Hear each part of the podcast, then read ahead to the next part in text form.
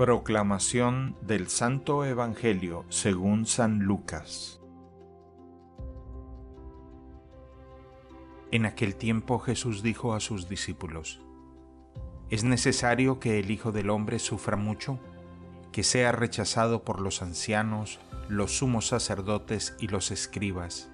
¿Que sea entregado a la muerte y que resucite al tercer día? Luego, dirigiéndose a la multitud, les dijo, Si alguno quiere acompañarme, que no se busque a sí mismo, que tome su cruz de cada día y me siga. Pues el que quiera conservar para sí mismo su vida, la perderá, pero el que la pierda por mi causa, ese la encontrará. En efecto, ¿de qué le sirve al hombre ganar todo el mundo si se pierde a sí mismo o se destruye? Palabra del Señor. El Evangelio del Día es producido por Tabela, la app católica número uno para parroquias y grupos.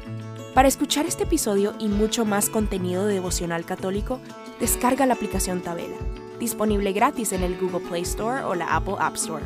Si eres un líder en tu parroquia, solicita tu parroquia ahora mismo a través de la aplicación y podrás mandar anuncios ilimitados a tus feligreses sin costo alguno.